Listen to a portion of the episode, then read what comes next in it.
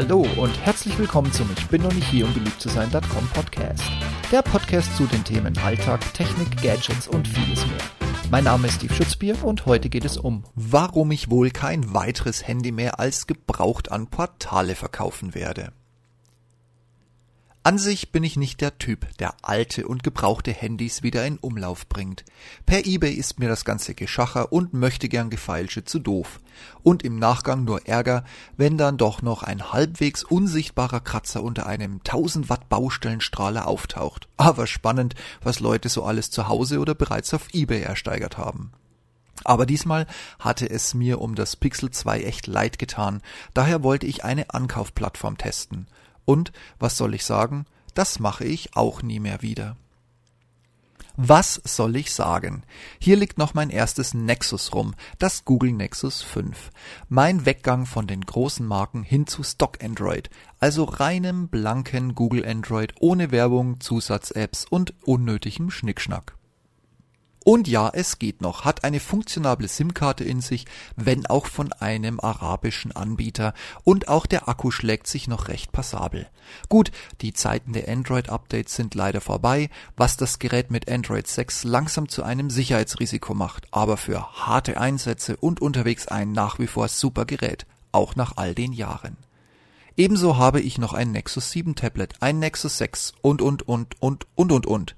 Zum einen gehen mir die Anwendungszwecke nicht aus, zum anderen stellt sich immer die wirtschaftliche Frage, rentiert sich ein Verkauf?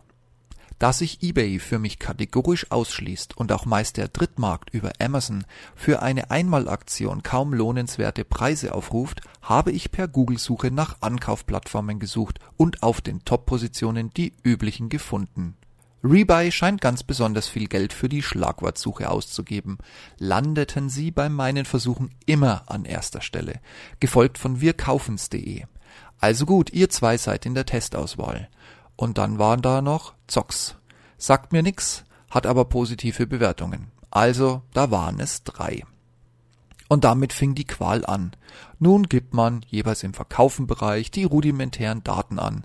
Bei mir ging es um ein Google Pixel 2 XL weiß 128 GB.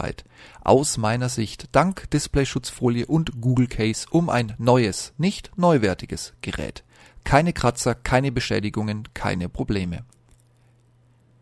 Je nach Anbieter kann man den Barcode der Verpackung scannen oder einfach die Bezeichnung eingeben. Dann durchläuft man, mal mehr mal weniger komplex, den Fragenkatalog. Akku in Ordnung, Originalverpackung vorhanden, Originalnetzteil vorhanden, kein Displaybruch, keine Reparaturen und so weiter.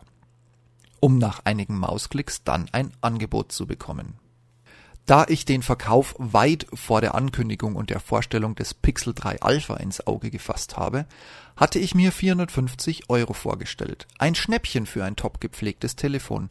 Das Case hätte ich sogar als Dreingabe, immerhin im Wert von 50 Euro, draufgelegt. Aber keiner der Kaufdienste hatte daran Interesse. Also mal bei eBay und Amazon recherchieren, ob meine Preisvorstellung realistisch ist. Und was soll ich sagen? 400 Euro sind locker noch drin bis die Preisportale zuschlugen. Der günstigste, wir kaufen's, wollte knapp über 200 Euro locker machen. Rebuy lag im Mittelfeld so um die 250 und zu meiner Überraschung bot mir Zox knapp über 300 Euro. Ich habe den Vorgang dann erstmal ein paar Tage liegen gelassen und es mir nochmal überlegt. Es blieb bei meiner Entscheidung, das Gerät kommt weg. Umso größer meine Überraschung, dass die Preise nun bei allen Portalen gefallen waren. Im Schnitt zwischen 20 und 80 Euro. Und am nächsten Tag wieder Minimum 10 Euro weniger. Naja, kennt man ja, Strafe muss sein. Also die Cookies gelöscht und zusätzlich im Inkognito-Modus probiert. Da waren sie wieder, meine alten Erstpreise. Da die Fragen eine gewisse Ähnlichkeit aufweisen, wollte sich mir der Unterschied in den Preisangeboten nicht ganz erschließen und somit bekam Zox mein Telefon. Ich gab es dort als neu an, was es faktisch ist, und bestätigte, dass das Barcode EMEI Seriennummer Etikett nicht gebrochen oder zerstört ist. Nachmittags ging es bei mir per DHL mit der übersandten E-Mail-Etikette auf die Reise. Ich war neugierig, was würde wann bei rumkommen. Zwei Tage später die Ernüchterung. Neu heißt ausschließlich original verpackt, nicht ungebrochenes Siegel. Man unterstellte mir automatisch, ich hätte mich vorgedrängelt, da wie neu nicht binnen 24 Stunden, sondern innerhalb ein paar Tagen geschätzt wird. Schon wurden mir 10 Euro Bearbeitungspauschale abgezogen. Ich habe euch hierzu einen Screenshot der E-Mail mit den Details, wie es von 299,12 Euro auf den neuen Preis 216,60 Euro gekommen ist.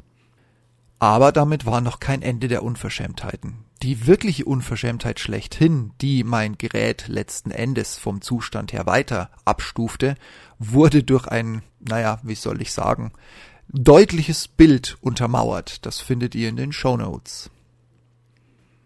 Also als Detailbild von sichtbaren Schäden muss ich ganz ehrlich sagen, ich sehe auf dem Foto viel Staub, viel Reflexion von einer, naja, Leuchte und angeblich einen Kratzer im Display, wo ich sage, das kann auch ein Haar sein oder weiß der Teufel was. Aber okay, also das Ding hat wohl doch trotz Displayschutzfolie und allem drum und dran Schäden genommen. Ich nehme das jetzt mal unkommentiert hin. Immerhin wurden mir nun 216 Euro geboten. Wenigstens gibt es in dieser E-Mail auch einen Link, um das Angebot, wenn man es nicht annehmen möchte, ablehnen zu können, was eine Rücksendung statt einer Überweisung auslösen würde.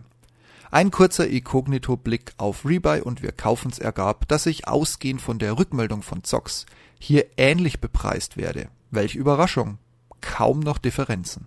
Also kurze Überlegung, was ich mit dem Telefon noch machen könnte und dann die Entscheidung, ich wollte es so, also nehme ich das Angebot jetzt auch an. Ich muss aber gestehen, verarscht komme ich mir trotzdem vor. Aber wenigstens kam das Geld schnell, so dass ich den Vorgang unter ausprobiert aber nie mehr wieder abhaken konnte. Zox hat, wie ich heute gesehen habe, die Beschreibung für neu mit einem YouTube-Erklärvideo aufgewertet. Und nicht nur drei exemplarischen Bildern, die eine Originalverpackung darstellen sollen. Nichtsdestotrotz bin ich immer noch der Meinung, dass mein Gerät mehr wert war und diese doppelte Abstufung nicht gerechtfertigt war. Aber Rücksendung, bei DHL abholen, auspacken und überprüfen, dann wieder bei den verbleibenden Plattformen rechnen lassen, dann wieder einpacken, dann wieder zu DHL bringen, dann wieder vom Ergebnis enttäuscht sein und wieder zurücksenden lassen. Ganz ehrlich, ja, verarscht aber mit Kohle auf dem Konto. So fühle ich mich. Trotzdem, ein erneuter Verkauf über eine dieser Plattformen kommt für mich definitiv nicht mehr in Frage. Sollte es mich mit dem aktuellen Telefon überkommen, mal doch Amazon oder eBay oder sogar das eBay Kleinanzeigenportal testen. Ankaufsplattformen sind für mich auf jeden Fall raus Alleine schon die signifikanten Abweichungen in der Preisgestaltung der jeweiligen Seiten trotz fast identischer Fragen und das alles für den Anwender völlig unschlüssig gewählt und aufgeführt. Nee, Leute, wirklich nicht. Die Kurzfragen, die dem Anbieter letzten Endes immer noch genug Luft lassen, um doch noch Schäden oder sonstige Dinge zu finden, die abweichen von den Ja-Nein-Antwortmöglichkeiten, um den Preis letzten Endes kurzfristig zu drücken. Nee, wirklich nicht. Transparenz sieht ganz, ganz anders aus. Erst recht heutzutage online mit all dem, was möglich ist. Macht aber auch gar nichts. Mir fällt gerade eine tolle Zweitverwertung im Internet of Things System Schutzbier für mein aktuelles Pixel ein, wenn dann doch der Nachfolger ins Haus kommt. Spart viel Mühe und Zeit und Ärger und dieses komische Ich fühle mich verarscht Gefühl und ein Butterbrot kann ich mir auch ohne den Verkauf gerade noch so leisten. Und wie sieht's bei euch aus mit dem Thema? Gute oder ähnliche Erfahrungen mit Ankaufsplattformen gemacht oder gibt's vielleicht sogar noch einen Anbieter, den ich übersehen habe oder vielleicht einen, den ich unbedingt nochmal ausprobieren sollte mit einem kleinen Trick, den ihr vielleicht kennt, weil Service und Preis dann doch unübertroffen gut sind? Oder gehört ihr zu den Leuten, die das Handy gerne mal verlieren und dann erst panisch neu kaufen müssen? Oder habt ihr einen Schrank voll, der die komplette Laufbahn eurer Mobilfunkkarriere mit allen Modellen von damals bis heute beinhaltet? Ich bin gespannt auf eure Rückmeldungen. Schreibt es mir in die Kommentare, schickt mir eine Mail, lasst mir eine Sprachnachricht zukommen oder sprecht mich auf der Straße an, je nachdem, was euch leichter erscheint. Ich bin sehr, sehr gespannt. In diesem Sinne macht's gut, bis demnächst und ciao, ciao.